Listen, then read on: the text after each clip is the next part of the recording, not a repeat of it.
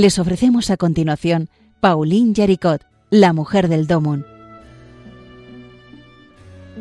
Un programa dirigido por Obras Misionales Pontificias de España.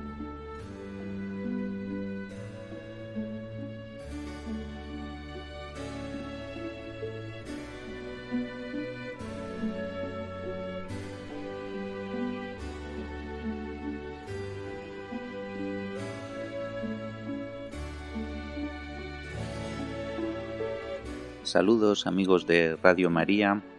Eh, aquí estamos el equipo de Obras Misionales Pontificias que se encarga de recordar a todos, o más que de recordar, de dar a conocer, porque es una figura muy desconocida, a la venerable Paulina Yaricot. Eh, en este equipo estamos el padre José María Calderón al frente, eh, Justo Amado y yo que os hablo, Rafael Santos eh, pues con esta tarea preciosa de, conocer a esta laica francesa del siglo XIX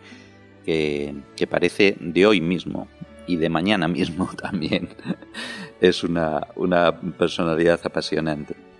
Bueno, pues eh, en este recorrido, después de la fundación, de la propagación de la fe y de, y de, la, de organizar el Rosario Viviente, eh, nos encontramos en un momento mm, que dentro de lo que es la, trayectoria de Paulina eh, podríamos definirlo como una situación personal mm, bien complicada. Eh, resulta que mm, el Rosario Viviente hemos dicho que se, la fundación es del año 1826. Bueno, pues nos vamos a situar ahora un poco después, en el, en el año 1828 en que, mm, bueno, realmente ya antes de ese año, eh, Paulina mm, tiene que ocuparse de atender la enfermedad mental que va desarrollando el padre. Eh, pues bueno, tiene esta, este proceso de, de inestabilidad mental que, que le obliga a Paulina a cuidar de él y también de, sus asuntos y de sus negocios, digamos, que, bueno, los asuntos personales y familiares, pues eh, precisamente por el estado del padre se vuelven como muy liosos, muy embrollados y Paulina va a estar ahí cuidando de él y con, estas tareas poco gratas encima de, estos eh, asuntos eh, de todo tipo, de las gestiones y cuidados propios de, pues de, gobernar una, familia y negocios, etcétera, eh, ella tiene que ocuparse de esto y, así es hasta la muerte del padre en el, a finales de 1834.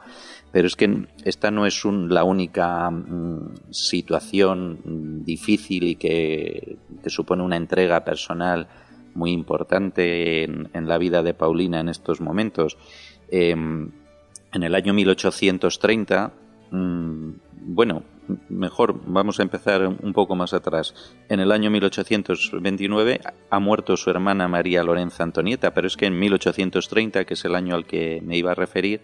en febrero muere alguien tan fundamental en su vida, en la vida de Paulina Yaricot, como es su hermano Fileas, que es al que hemos visto con ella desde niño, que os recuerdo, los dos iban seguidos, los dos pequeños de la casa, y, y en esos sueños y juegos infantiles eh, misioneros, pues les hemos visto desde el principio muy unidos, muy vinculados y eh, también en los momentos de la, de la gestación de la obra de la propagación de la fe. Bueno, pues eh, ahora esta figura tan importante en su vida, su, su querido hermano Fileas, pues, pues fallece. Él había sido ordenado sacerdote a finales de 1823 y bueno, pues como eh, había mostrado desde niño. Eh, siente efectivamente ese deseo, esa llamada de ir a las misiones, pero no puede por su mala salud. Y eh, bueno, pues él se queda efectivamente ahí en Francia y en el año 1826, en este año en el que hemos visto que Paulina fundaba el Rosario Viviente, a él le vemos de capellán del Hotel Die. Era un, lo que se podría calificar como un hospital de incurables y, bueno, él se encuentra ahí un lugar pues que realmente es una especie de, de, ámbito, de, marco de una miseria material y espiritual tremenda. Él, se queda como estremecido de, de, las vidas eh, rotas que se encuentra ahí pues por, la enfermedad, la pobreza, en fin, es un, un panorama realmente duro. Y, y, no solo eso, Filea se ocupa también del personal de enfermería porque entre esos eh, entre ese personal de, de, enfermeros y enfermeras que había ahí pues realmente había un, una situación pues un poco en correspondencia con la complicación de, del lugar. Y él ve que, que ahí hay un desorden e incluso una relajación de costumbres que hay que, que, hay que enderezar. Y bueno, para hacernos idea de, de cómo estaba el patio, como aquel que dice, eh, Fileas fue de hecho, murió envenenado. O sea, parece que todo apunta a que a que después de un primer intento que, alguien hizo de envenenarlo, pues a la segunda eh, consiguió efectivamente envenenarlo. Es una muerte, una muerte trágica que, que da idea de, del ambiente que tenía en este en, este hospital y en torno a este hospital de incurables donde se ve que, que había pues como una inercia de funcionar eh, de muy de una manera pues muy poco adecuada y que, que, acabó pues suscitando frente a los deseos de él de, de ordenar las cosas, de, de, encauzarlo todo para bien, de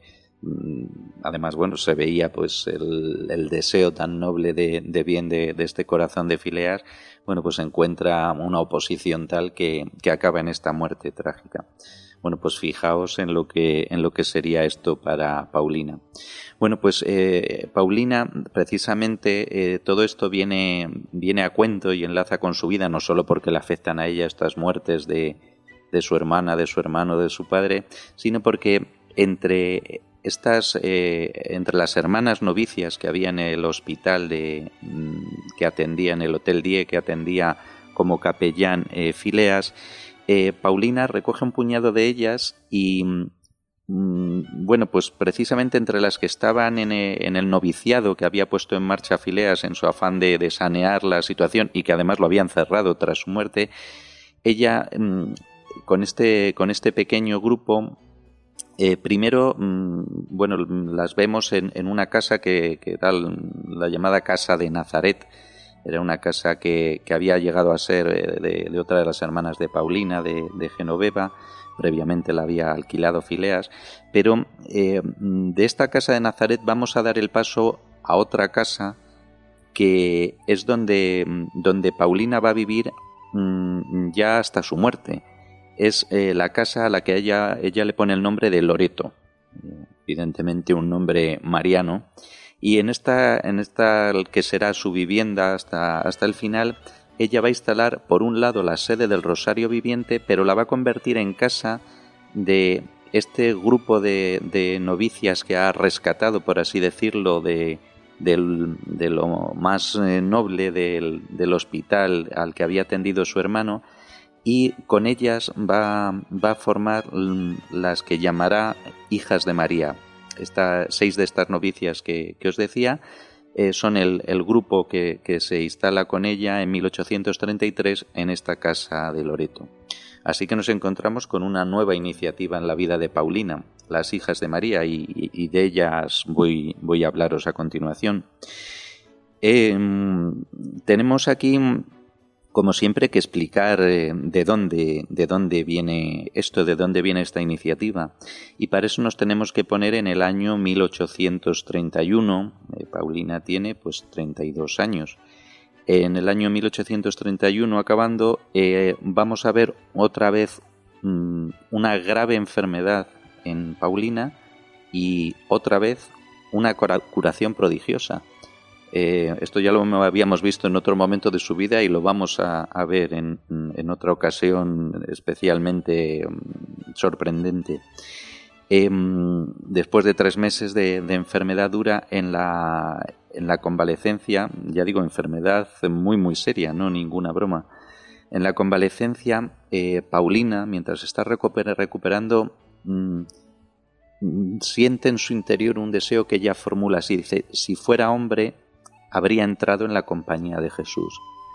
Bueno, pues en esta se oye la voz, esa voz de la que ella escribe eh, en distintos momentos, nos hemos referido ya a ella, y esta voz le dice, ¿no puedes tú formar la compañía de María? Ella está pensando, si fuera hombre, entraría en la compañía de Jesús. Y esta voz, la voz le dice, ¿no puedes tú formar la compañía de María? Bueno, pues mm, María se plantea que las hijas de María sean como la vanguardia de esa futura compañía de María.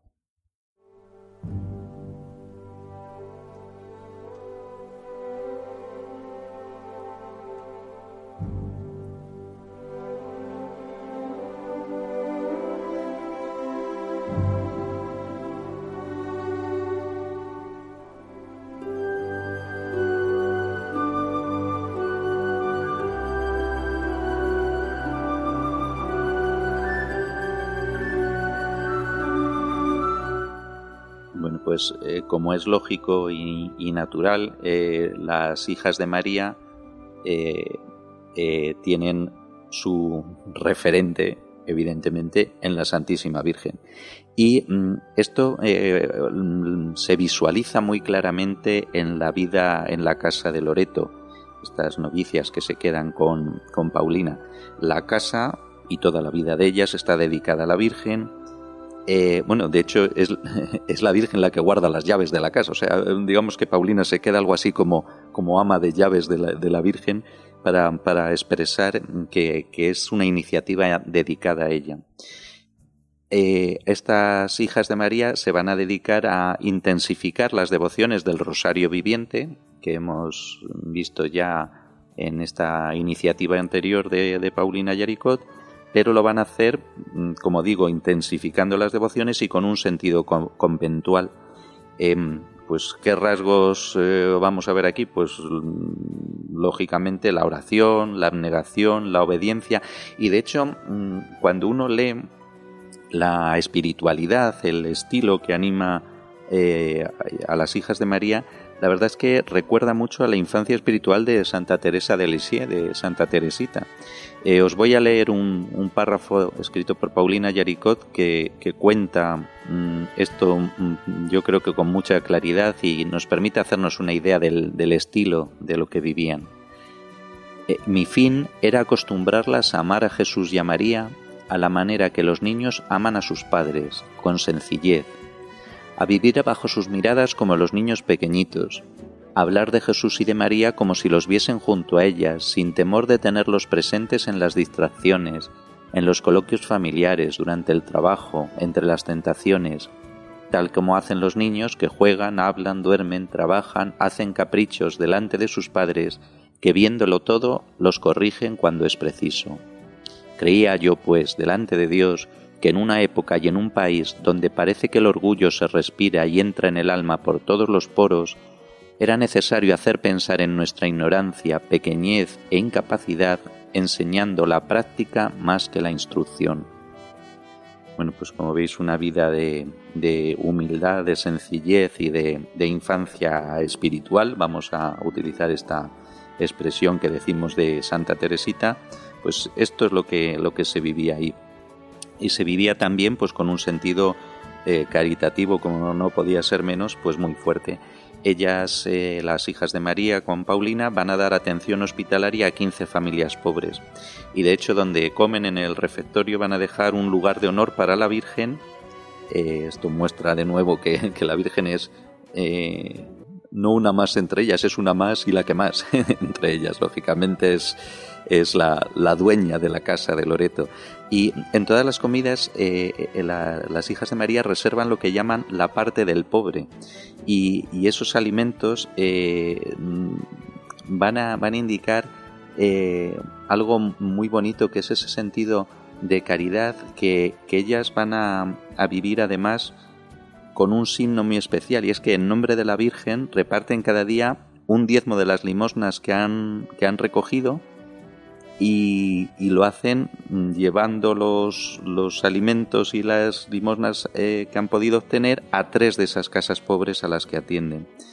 Eh, la verdad es que es una, iniciativa que, da idea de hasta qué punto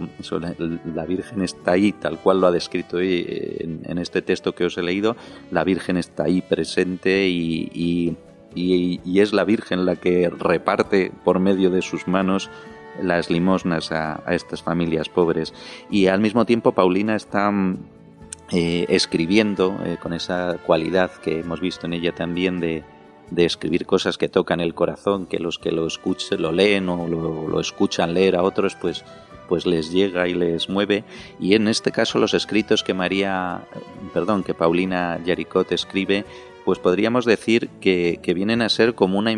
una imitación de la Virgen, igual que ella hizo de, del Kempis, de la imitación de Cristo, eh, su libro de cabecera, como un legado que le había dejado su madre, esa lectura diaria, pues era, ella ahora va a escribir textos que, parecen ser eh, algo así como, como una imitación de la Virgen. Y claro, pues con este espíritu y viendo la, vida admirable de Paulina, es muchísima la gente de toda condición que acude a, consultar a, a, Paulina pues sobre las situaciones que se les van presentando. Y en medio de todo esto llegamos a unos años y unos momentos muy complicados en la sociedad y la historia de Lyon, que son las revoluciones y los motines que tienen lugar en la ciudad en los años 1830, 1831 y 1834. O sea, es un, un tiempo muy convulso. Y eh, en, el primer caso, pues es un conflicto más, digamos, antirreligioso y político. En el segundo caso, en 1831, hay una revolución o una rebelión, mejor dicho, social por la explotación que sufrían los obreros. En el año 1834, pues ahí se mezclan reivindicaciones económicas, sociales, políticas. En todos estos momentos vamos a ver a Paulina Yaricot entre las hijas de María eh, abismada en la oración y renovando su ofrecimiento como víctima y muy especialmente eh, como víctima por Francia. En el año 1830, en, estos motines, ella se acuerda de, que había escuchado, eh, al ofrecerse como víctima al Señor en 1817, había escuchado, prepárate a morir conmigo. Y ella, ella eh, se acuerda de, de, esto que había escuchado y, y bueno, ella renueva ese ofrecimiento por Francia, y ahora cito textualmente, para que no se vierta la sangre de los ministros del Señor ni de nadie.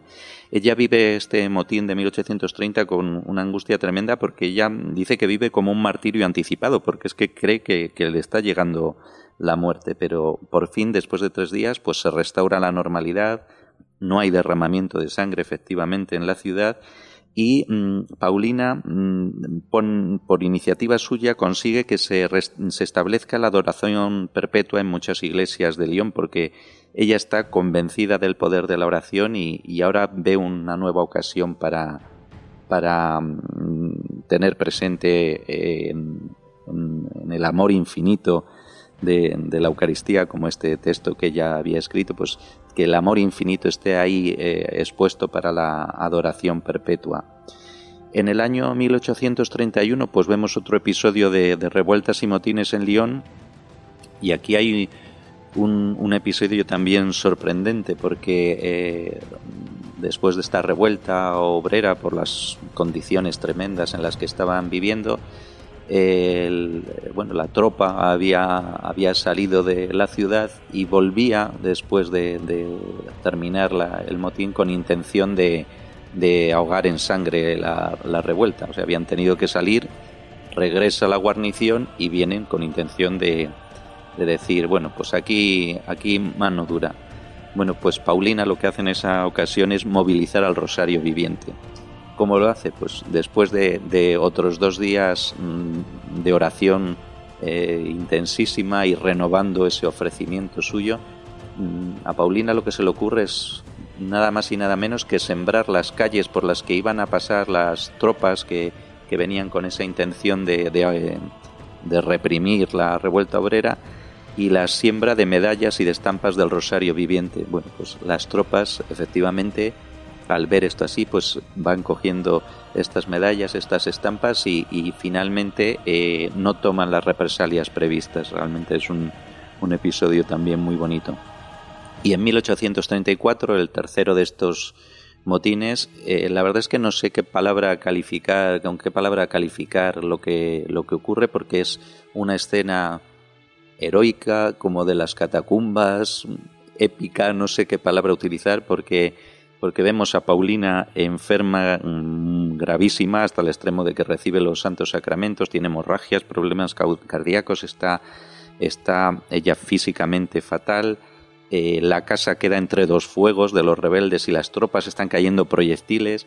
y las encontramos ahí reunidas rezando ante el Santísimo diciendo no podemos abandonar a Jesús. Eso es lo que les dice Paulina bueno, pues mm, en, viendo que, corre en peligro eh, el, Santísimo y ellas, pues eh, Paulina la llevan en camilla, ella va llevando el Santísimo y se refugian en unas galerías que hay por, por ahí cerca. Ella vuelve a ofrecerse como víctima, vive una auténtica noche de agonía que, le hace ver la agonía del Señor y, en el huerto de los olivos. Y, en el cuarto día que están viviendo esto, mm, Paulina les dice que todas se arrodillen en círculo y que con los rosarios entretejidos eh, ella va a sostener el copón, están todas sosteniendo el copón donde, donde está el Santísimo y así forman una nueva red. Paulina podemos decir que es la mujer de la red, la red de la propagación de la fe, la red del rosario viviente y ahora y tanto que rosario viviente, con esos rosarios entrelazados sosteniendo en, alto el copón que, que, han podido salvar de, la capilla, están horas en oración hasta que en un momento dado eh, mm, tienen la, se ven persuadidas de que, de que ya ha sido suficiente, dan gracias porque ese ofrecimiento que ellas habían hecho de permanecer así hasta que hasta que el Señor hiciera que cesara ese momento de angustia ya había llegado. Pues efectivamente así fue en ese mismo, mismo instante en que ellas ya bajaron los brazos agotados de, sostener eh, con entrelazadas con sus rosarios eh, al Santísimo, en ese mismo momento la insurrección había cesado. Y es más, se encuentran que la casa está aceptablemente en medio de, de todo ese cruce de fuego que había vivido. Bueno, pues con este episodio impresionante, pues terminamos este, esta nueva entrega de una vida que, le deja a uno continuamente estupefacto, sobrecogido y, agradecido al amor de Dios, como es la de Paulina Yaricot. Una vida que, como repito, porque es importante que, tomemos conciencia de ellos, de ello es un modelo para nosotros, un estímulo para Mm, vivir en profundidad nuestro ser cristianos y lo que ese ser cristiano significa, pues ser misioneros, vivir la caridad, la oración, la entrega a los demás y a los más pobres. Pues hasta el próximo día que sigamos avanzando por la vida de Paulina Yaricot, un cordial saludo a todos los oyentes de Radio María. Hasta pronto. Han escuchado en Radio María Paulín Yaricot la Mujer del Domun. Un programa dirigido por Obras Misionales Pontificias de España.